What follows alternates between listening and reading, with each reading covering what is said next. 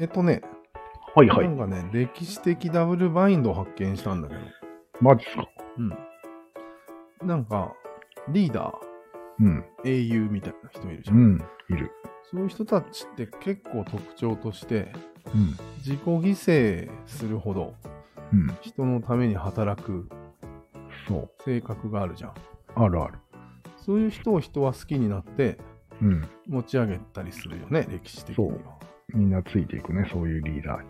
うん。でも、その民衆は、うん。その人に死んでほしくないと思うわけよね、当然。当流れ然。としては。うん。おかしくないなんでじゃあ自己犠牲して働いてる人が好きなのに、うん。その人にには死んだり病気になってほしくないっうん。ていう気持ちが両方あるっていう。あるね。これダブルバインドじゃないうん。そうだね。だよね。ギリギリ死なないぐらい頑張ってみたいなことを言われてるっていう 感じだよね、ずっと。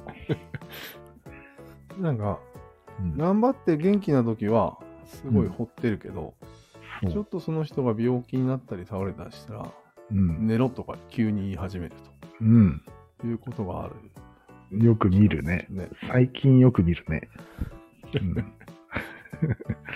あれはどうなんかね。普段は、うん。働けよ、もっうん。と。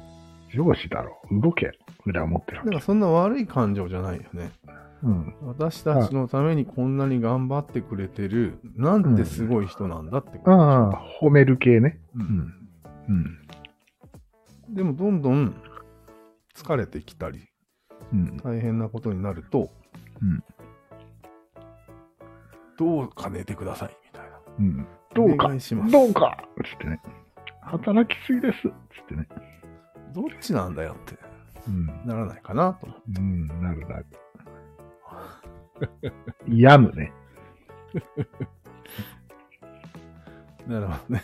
うん。いやそれが言いたかっただけなんですけど。なるほど、なるほ2分しか経ってないけど。ど。いいいんじゃないですか。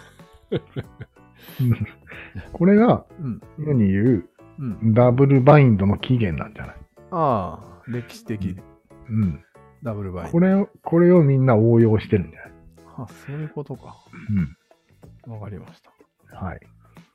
まあさっきちょっとちらっとあなたが言った、うん。死ぬギリギリまで働けっていううん。メッセージなんだろうけど、これは誰も気づいてないよね。気づいてない。うん。純粋に素晴らしい人だが丸1で、丸一。